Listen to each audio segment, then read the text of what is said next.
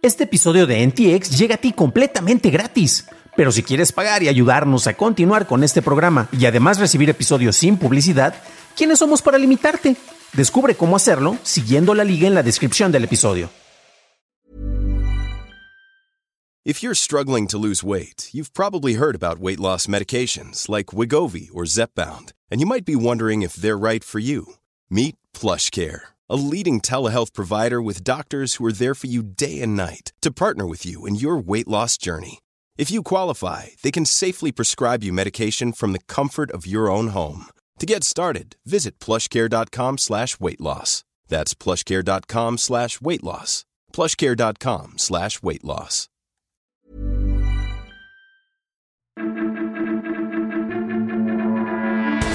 Multan a Google, Facebook le copia características a Discord y hablemos del origen de grupos de estafas digitales.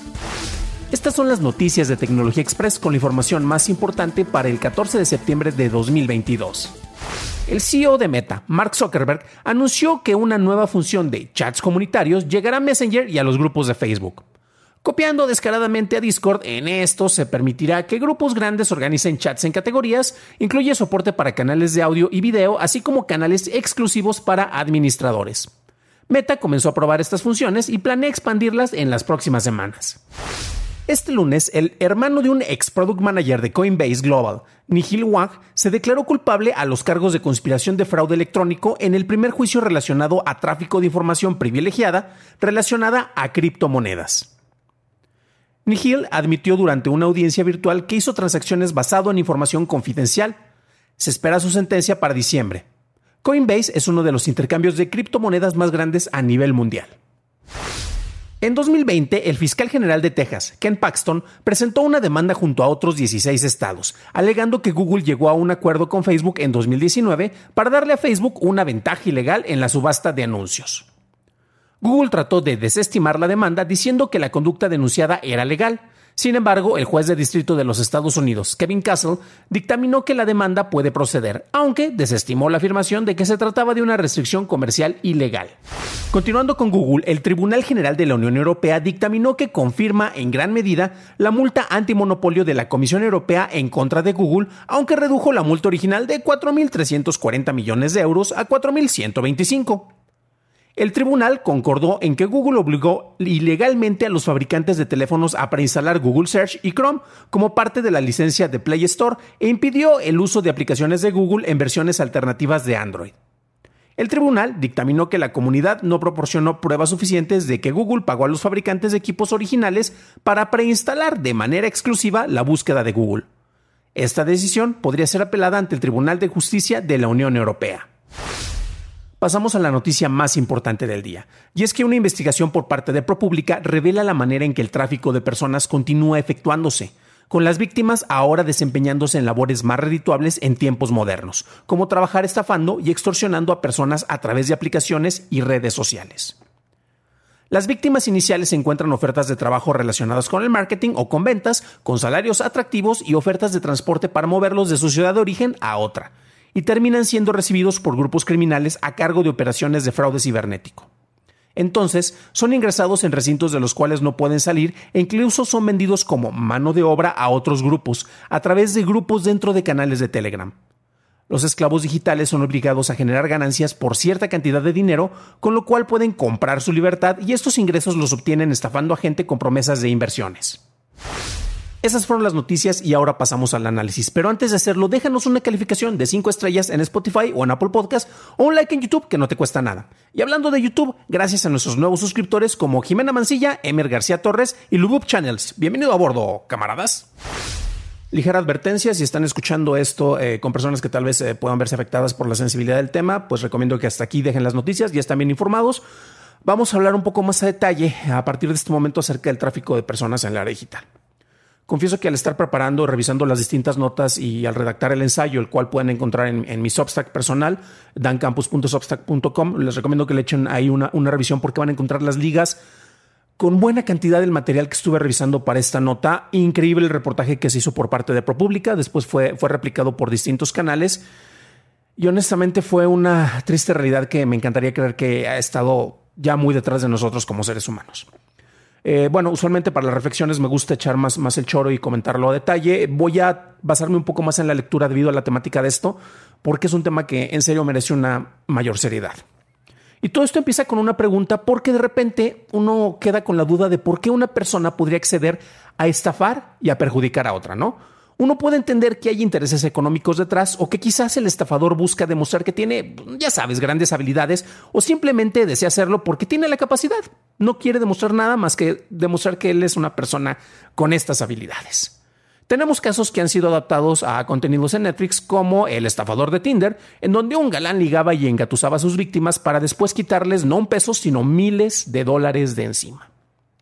En México, Así como en otros países como en la India o en China, el manejo de aplicaciones de préstamo conocidas como las montadeudas es un tema que ha estado presente en los últimos meses. Aquí lo hemos reportado, ¿no?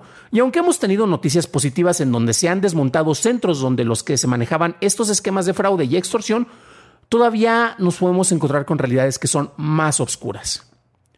Los gobiernos de países como China, Indonesia, Pakistán, Tailandia y Vietnam han reportado sobre el peligro de ofertas laborales engañosas provenientes principalmente de Cambodia.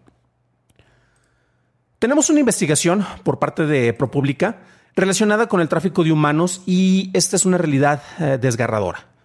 Hace el seguimiento de un par de casos en particular, ¿no? Con el cual uno puede entender el funcionamiento de estos grupos extorsionadores manejados por bandas criminales. Estamos en un presente en donde queremos creer que la esclavitud es cosa del pasado y que la trata de personas para labores forzadas o abusos sexuales van a la baja. La realidad es que la esclavitud muestra más facetas, muchas con tintes de labores cotidianas, pero con una opresión terrible sobre quienes la padecen. En serio, si crees que en tu trabajo te tratan como un esclavo, te recomiendo que leas este reporte para entender cómo grupos de cientos y miles de personas son tratadas como verdaderos esclavos con labores que usan herramientas digitales. El hecho de que autoridades de Taiwán y Hong Kong hayan establecido estaciones de monitoreo en sus aeropuertos para tratar de rastrear a los viajeros sobre sus intenciones de viaje, para detectar si salen buscando nuevos alcances laborales, no es gratuito. Todo empieza con una promesa. Después de pasar por algunos filtros mínimos y ante el ofrecimiento de transporte para ubicarte en una mejor ciudad, con un salario atractivo para tu nuevo trabajo, la realidad de ser encerrado en un complejo en donde serás obligado a trabajar todo el tiempo buscando y preparando víctimas para extorsionar y obtener dinero es un golpe duro. Ya que además de víctima, te conviertes en victimario. Un instrumento de alguien posicionado más arriba en la cadena del poder, tu padrote que te llevará a deshumanizar a tus víctimas y para que las veas como una fuente de ingresos con los cuales podrías incluso recuperar tu libertad. Los esquemas de extorsión varían. Van desde la creación de perfiles de personas exitosas, los cuales te invitarían a ser parte de inversiones privilegiadas, y siguen guiones similares a los del estafador de Tinder. Hay incluso venta de paquetes de imágenes por 12 dólares con las que puedes construir tu perfil de tiburón exitoso, que te concede el privilegio de invertir con él, el manejo que tenemos en Instagram actualmente, en donde los usuarios buscan presentar sus mejores momentos con frases motivadoras y ocultando las realidades menos brillantes, es uno de los lugares favoritos para poner esta carnada. Otro de los esquemas de trabajo es el contacto a través de WhatsApp, enviando mensajes y disculpándose porque fue un número equivocado. Después de esto, se empieza a establecer algo de familiaridad y con el paso del tiempo, una vez que se ganan la confianza, se procede a la extorsión de los blancos.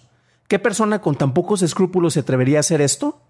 Alguien que lo hace por necesidad. Porque son muchos más los casos ejecutados por estos perfiles que el de los embusteros, que hasta parecen personas deseables cuando sus casos se revelan en los distintos medios. Los sindicatos criminales aprovechan las casas y los terrenos que tienen en control para establecer sus centros de operaciones.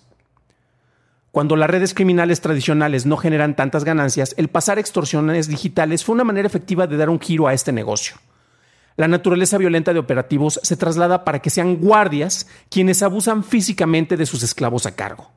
Tenemos un caso en particular que es de Liu Shangyi, quien escapó del complejo que estaba ubicado en Sihanoukville y ha recolectado videos en donde se muestran estos abusos.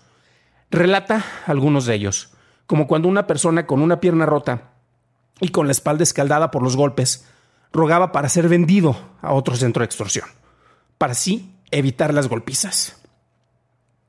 Al final, esta persona murió por sus heridas. Lu actualmente trabaja con grupos de activistas voluntarios para organizar equipos de rescate que pueden liberar a las víctimas. Los esquemas de fraudes en Camboya no solo están relacionados con grupos criminales, sino también por grupos políticos y las élites económicas del país. Centros de extorsión, como el que se conoce como el Arco del Triunfo, es un complejo dentro del barrio chino, el cual contaba incluso con un casino y karaoke, y es propiedad de K99, que es un negocio de bienes raíces y casinos operados por Riti Raxmei, que es el hermano de Riti Sagmak, que es el yerno del senador Kokan, yerno de este senador que está, es parte del partido en el poder. Se han revelado distintos reportes por parte de las Naciones Unidas. Estos reportes han ayudado a ejercer presión sobre el país, sobre Camboya, y este gobierno ha pasado de haber negado las acusaciones de tráfico de personas durante meses para decir que reconocía que éste se estaba llevando a cabo. Este es un paso, pero sin una intervención directa, las personas que logran escapar de estos complejos quedan a la merced de la policía local, quien los trata como inmigrantes ilegales o como criminales, y terminan en centros con condiciones similares a las que buscaban dejar. Si crees que esto solo pasa en países asiáticos y que jamás querías en este tipo de estafas de explotación, te recomiendo pensarlo dos veces. En sus operaciones, algunos de estos centros se enfocaban a distintos países y no importaba si los esclavos extorsionadores hablaban o no el idioma, gracias a que se usaban traductores de texto y te puedo garantizar que tienes a varios contactos que no saben escribir precisamente bien en WhatsApp, por lo que este tipo de ataques no son tan lejanos a nuestra realidad. Las herramientas digitales con las que contamos nos acercan, pero al mismo tiempo pueden ser usadas para tomar de manera más eficiente acciones deplorables. La presencia de estafadores que hacen que sus víctimas pierdan grandes cantidades de dinero no solo existen terrenos que son hasta romantizados para presentarnos a una especie de un Robin Hood galán digital, sino que gran parte de esto lo hacen por necesidad. Una necesidad para escapar de una realidad de verdadera esclavitud, en donde el ser vendido al mejor postor puede ser una mejor opción, a continuar en esta.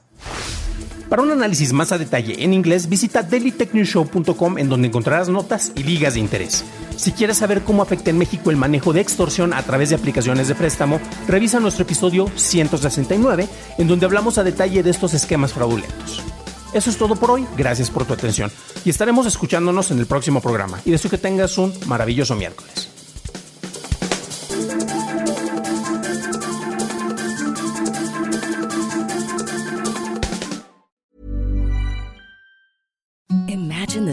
Softest sheets you've ever felt. Now imagine them getting even softer over time. That's what you'll feel with Bowl and Branch's organic cotton sheets. In a recent customer survey, 96% replied that Bowl and Branch sheets get softer with every wash. Start getting your best night's sleep in these sheets that get softer and softer for years to come. Try their sheets with a 30-night guarantee. Plus, get 15% off your first order at bowlandbranch.com. Code BUTTERY. Exclusions apply. See site for details.